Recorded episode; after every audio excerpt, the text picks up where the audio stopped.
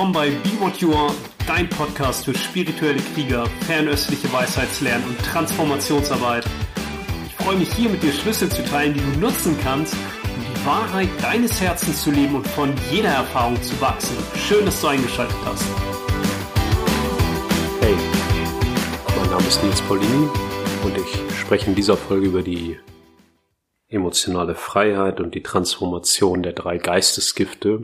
Die drei Geistesgifte sind in der tibetischen Tradition Unwissenheit oder Ignoranz, Hass und Begierde.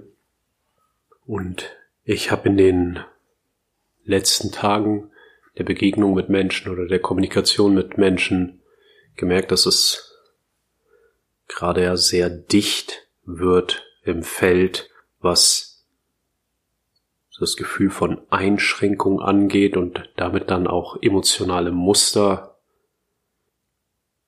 die uns einschränken, Identifikationsmuster, die uns einschränken und vielleicht vorweg.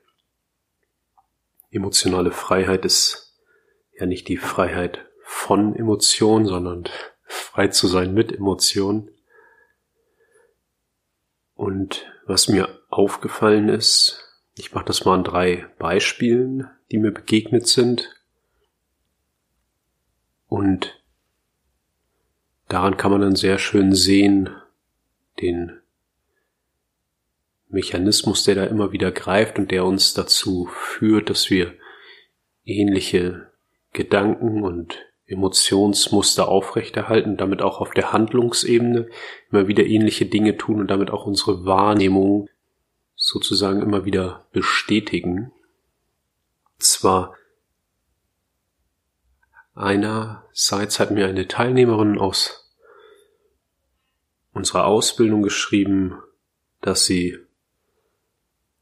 nicht an einem Online-Kurs teilnehmen möchte, weil wir eigentlich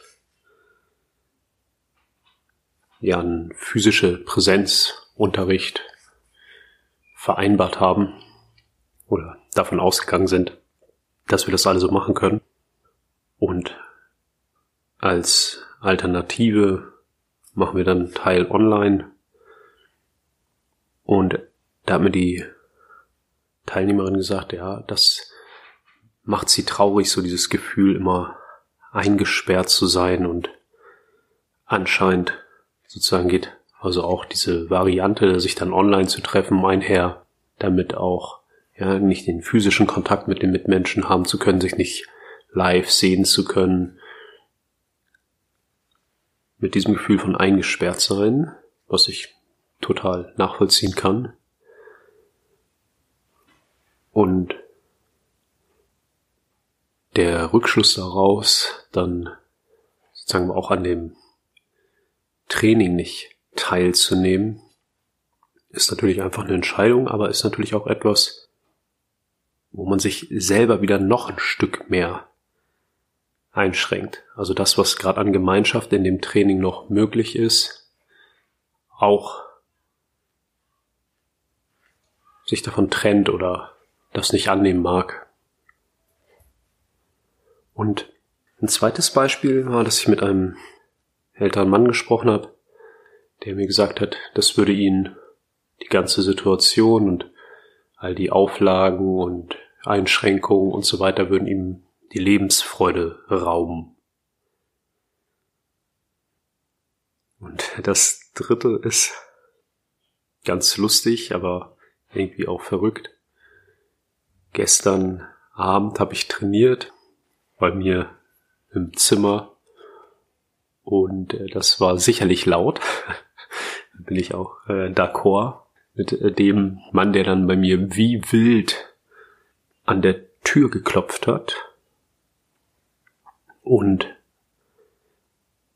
der gute Mann war so aufgebracht und so wütend, dass ich die erste Zeit gar nichts von ihm entnehmen konnte, was er wollte. Also ich konnte es mir natürlich denken, aber rein aus dem, was er gesagt hat, konnte ich nicht wissen, was er eigentlich will. Und das lief darauf hinaus, dass er sagte, ich würde das jeden Abend machen. Und da habe ich ihm gesagt, dass ich verstehe, dass das laut war, aber dass es nicht möglich ist, dass ich das jeden Abend mache, weil ich gar nicht jeden Abend zu Hause bin. Aber er war felsenfest davon überzeugt, dass ich jeden Abend in meinem Zimmer trainieren würde. Das ist so das dritte Beispiel, wie Emotionen unsere subjektive Wahrnehmung einfärben und daraus dann auch im wahrsten Sinne des Wortes unsere Realität, in der wir leben, erschaffen. Also dieser Mann lebt in einer Realität, wo sein Nachbar jeden Tag in seinem Zimmer so trainiert, dass es laut ist, obwohl ich das nur zweimal die Woche mache. Und anscheinend war dieser Reiz so stark, dass das für ihn so wirkt, als wäre das jeden Tag. Also ich nehme ihm auch vollkommen ab, dass er das so wahrnimmt.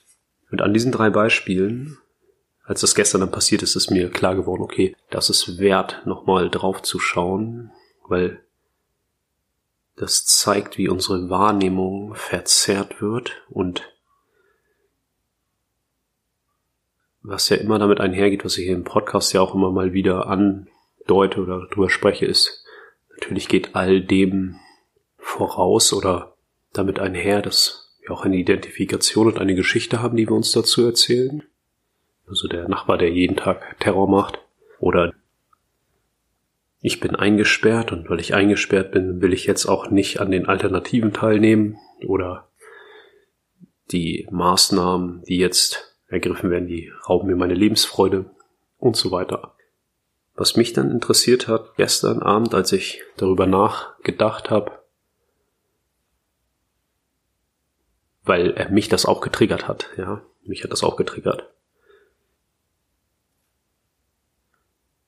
Was ist es eigentlich, dass uns sowas immer wieder erleben lässt? Weil man könnte jetzt natürlich sagen, ja, das ist jetzt diese Ausnahmesituation, aber letztendlich ist da das, diese Ausnahmesituation, ja nur wie ein Brennglas, unter dem wir halt all unsere emotionalen Muster und Einschränkungen und unsere Fesseln deutlicher sehen und damit aber auch die Gelegenheit haben, sie loszulassen oder halt uns der Ohnmacht hinzugeben Und mit allen dreien Beispielen und dann auch mit dem, was mich selbst getriggert hat, ich nehme mich da überhaupt nicht raus, ist ja in unterschiedlichen Graden eine Opferidentifikation. Also da ist ein äußerer Reiz und der ist verantwortlich für meine Emotionen. Das wäre schon mal Ignoranz oder Unwissenheit im Bezug auf die drei Geistesgifte. Also, dass wir unsere Macht abgeben an äußere Umstände, kann das Ganze ja auch umdrehen und sagen, aus dieser Situation, wie sie jetzt auch ist, wie kann ich für mich, für meine Familie und für meine Mitmenschen dafür sorgen, dass ich diese Situation nutze, um das Bestmögliche daraus zu holen. So dass ich vielleicht auch nachhaltig davon profitiere und auch die anderen davon nachhaltig positiv beeinflusst sind. Und Was besonders stark ist, ist Hass. Und Hass geht immer einher mit Trennung, Verletzen, Schützen, Zerstören. Und das ist das, was ich gestern dann bei diesem Beispiel natürlich wahrgenommen habe. Der Mann hat mir auch irgendwie, der hatte so einen Schlüssel in der Hand und hat mir damit so gedroht, Ich habe es nicht wirklich als Bedrohung wahrgenommen. Er war sehr aufgebracht und hat damit vor meinem Gesicht rumgefuchtelt. Und er war unabhängig davon, dass ich nochmal damit d'accord bin, dass das äh, tierisch nerven kann, was ich da gemacht habe. Aber diese Aggression, das ist auch etwas, was auch in den anderen beiden Beispielen ja auftaucht. Einmal bei der Dame, die nicht zu dem Kurs kommen wollte, dass sie sozusagen das gegen sich selbst richtet, also diese Aggression oder Hass, die einhergeht mit Trennung, Abgrenzen, sich verletzen, zerstören, dass ich mich von der Erfahrung trenne oder abgrenze, ist beinahe wie ein Bedürfnis nach Unzufriedenheit. Nicht so explosiv wie in dem anderen Beispiel, aber schon auch im Feld. Und Begierde. Begierde, dass das jetzt auf jeden Fall anders sein sollte.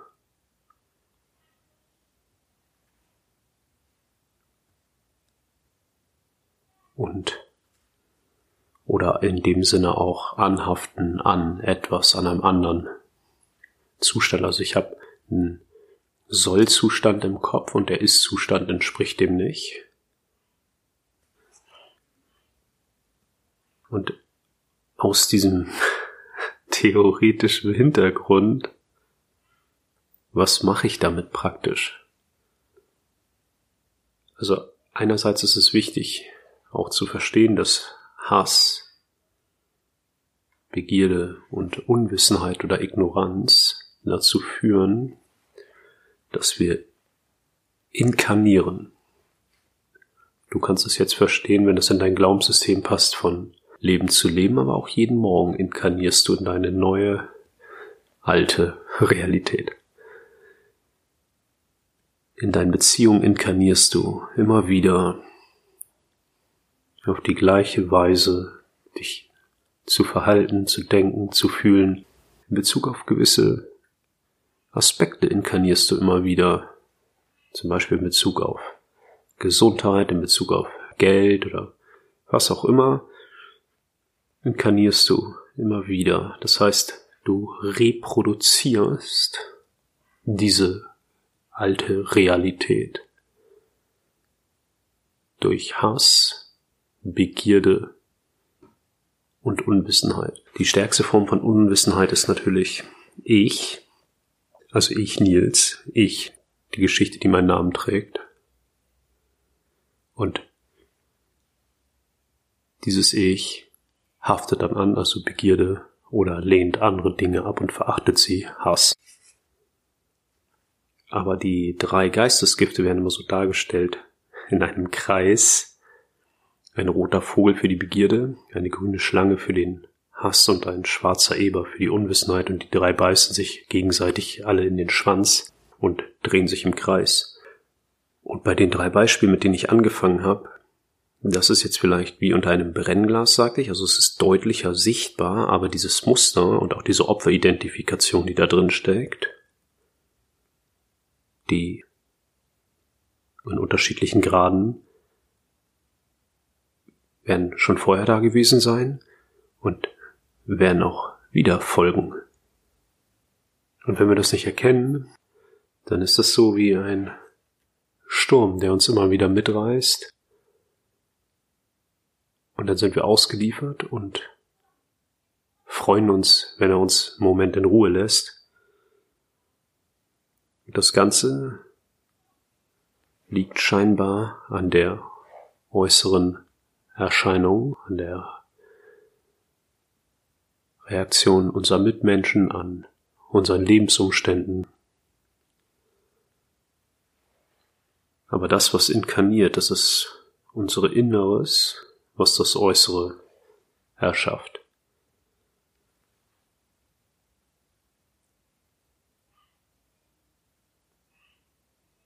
Und du kannst natürlich erstmal dahin schauen, vielen Hauch von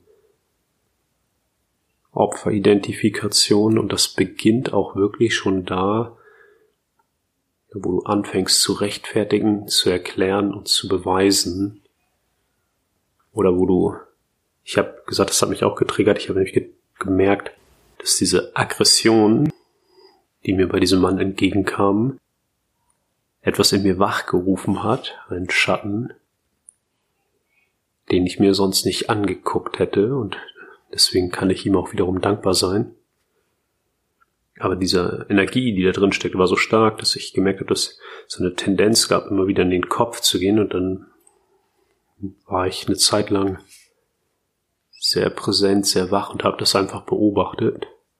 Das ist ein guter Indikator zu sehen, wenn du immer wieder in den Kopf gehst, wenn eine Energie so stark ist, dass du anfängst, zu rechtfertigen, zu erklären, zu beweisen und dann einfach bei der Energie bleiben und der Raum geben und auch, wenn der Kopf anspringt und helfen will, dem kannst du auch Raum geben, du fütterst nur nicht die Gedanken, indem du ihnen nachgehst.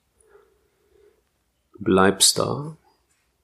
Und da war eine Menge ja, Aggressivität, also auch, die ich dann gespiegelt bekommen habe, Und bei Begierde, was ich wahrnehme, was hilfreich ist, ist, wenn du schaust auf diese Anhaftung, auf alles wünschen, sollen, müssen, erwarten. Wenn du dich fragst, was ist die tiefste Sehnsucht meines Herzens in dieser Situation? Oder in Bezug auf diese Situation oder in diesem Kontext, was ist die tiefste Sehnsucht meines Herzens? Und dann kannst du einfach schauen, was da auftaucht. Ja, vielleicht in dem Beispiel, dass ja endlich wieder alles erlaubt ist oder die Einschränkung zurückgenommen wird oder dass der Nachbar sich vernünftig benimmt. Und was auch immer. Oder dass ich meine Ruhe habe. Oder dass ich mich frei bewegen darf. Was auch immer das in dein Bewusstsein hebt. Und in einem Moment damit innehältst und die Energie wahrnimmst, die da drin steckt.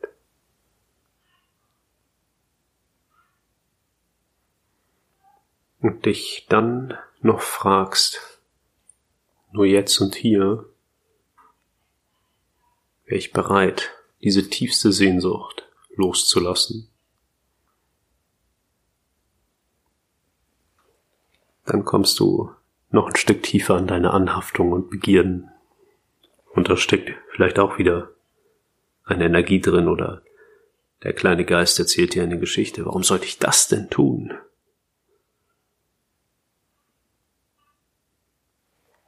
Weil die Sehnsucht danach die Geschichte ist, dass es nicht genug sei oder du nicht genug seist oder hättest.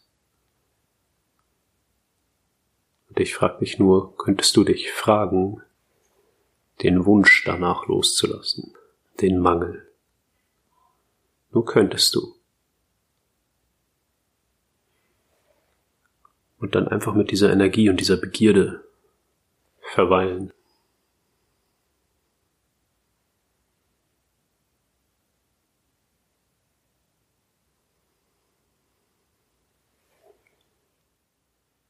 Bei Hass auf jede Form von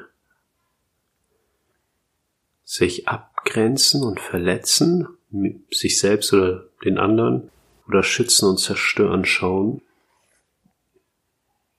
und sich auch diese Energien gestatten, ohne sie auszugehen, ohne sie zu unterdrücken, sondern erstmal anerkennen, was ist. Ja, da auch in mir Hass. Im Raum der Wahrnehmung ist Hass. Und das hat einen enormen, enormen Drive. Einerseits so ein Handlungsimpuls und andererseits den Impuls, damit stark in den Kopf zu gehen, sich Geschichten zu erzählen. weil die Energie so mächtig ist, dass wir sie ja nicht einfach im Gefäß spüren, präsent lassen wollen, sondern irgendwie gehen wir dann in den Kopf oder wollen irgendwas damit dafür oder dagegen tun. Manchmal bringt das auch so Bilder ins Bewusstsein und auch das gestattest du dir und übst dich darin. Und dafür ist es wirklich wichtig, fühlend im Körper präsent zu sein. Und das ist emotionale Freiheit, wenn du auch solche starken Energien einfach da sein lassen kannst, ohne sie auszuagieren, ohne sie zu unterdrücken, ohne daraus irgendwelche Geschichten zu bauen. Wenn du als der Raum verweilst, in dem diese Energien auftauchen und das auch nicht leugnen musst oder weghaben willst. Ja, und bei Unwissenheit, Ignoranz, die ganzen Identifikationsmuster eins ich vorhin angesprochen mit der Opferidentifikation, aber die größte Identifikation ist natürlich die Geschichte, die meinen Namen trägt. Wenn du dir bewusst bist, dass alles, was du für ich hältst, auch nur Energien und Geschichten sind, dann ist ja da noch etwas, was vorher, währenddessen und danach schon präsent war, was ermöglicht, dass da Energien und Geschichten sind, die du ich nennst, die Quelle.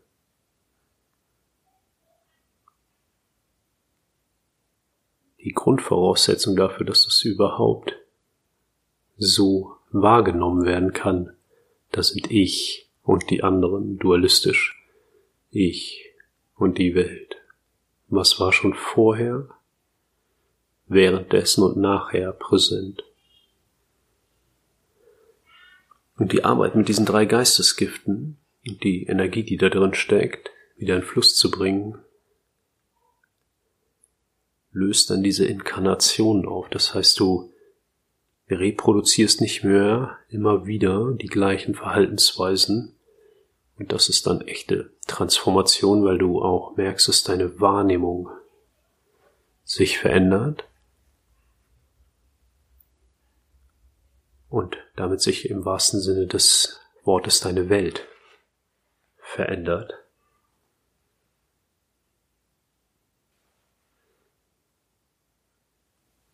Und waren zum Abschluss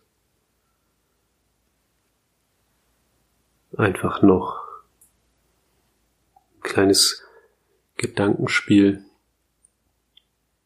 was ich sehr schätze, was ich in der tibetischen Tradition sehr schätze, ist die anderen als Quelle des Glücks anzusehen. Also was alle drei Aspekte, alle drei Transformationen, die Transformation von Unwissenheit, von Hass und Begierde zusammenfasst, ist die anderen als Quelle des Glücks zu sehen. Und natürlich war ich jetzt gestern nur unter einer gewissen Perspektive für meinen Nachbarn die Quelle des Glücks, aber er ja für mich auch. Also, weil das jetzt ja auch nichts war, wo ich sagen würde auf der rein menschlichen Ebene, ach super, wenn dir jemand fast die Tür einschlägt und dich dann anbrüllt. Aber ist die Quelle des Glücks in dem Moment, wo ich ihn erkenne als mich selbst, also meinen Schattenaspekt wahrnehme und der Energie gestatte, wieder an die Oberfläche ins Bewusstsein zu kommen, für die dauernde Intensität, die es braucht. Und dann kann ich Dankbarkeit empfinden. Und die anderen als Quelle des Glücks zu sehen, in einer Übung, die ich dir ins Herz lege, gerade jetzt in diesen Zeiten, wo es scheinbar auch in der Gesellschaft immer mehr Gruppen gibt, die sich spalten. Nur für die nächsten sechs, sieben Tage, bis zum nächsten Sonntag vielleicht, lade ich dich ein, jeden, egal ob das jetzt Leute sind, die Maßnahmen entscheiden oder politische Entscheidungsträger, die, wo die ersten beiden Beispiele sozusagen gesagt haben, ja, das nimmt mir meine Lebensfreude oder bin eingesperrt und das, oder ja, der verrückte Nachbar oder ja, Menschen auf der Straße und auch Situationen im Leben. Alles als eine Hilfestellung zu begreifen. Mir hat mal jemand gesagt, jeder ist erleuchtet, außer du und alles und jeder will dir nur helfen, auch Erleuchtung zu erlangen. Alle sind Buddha, nur du willst noch einer werden.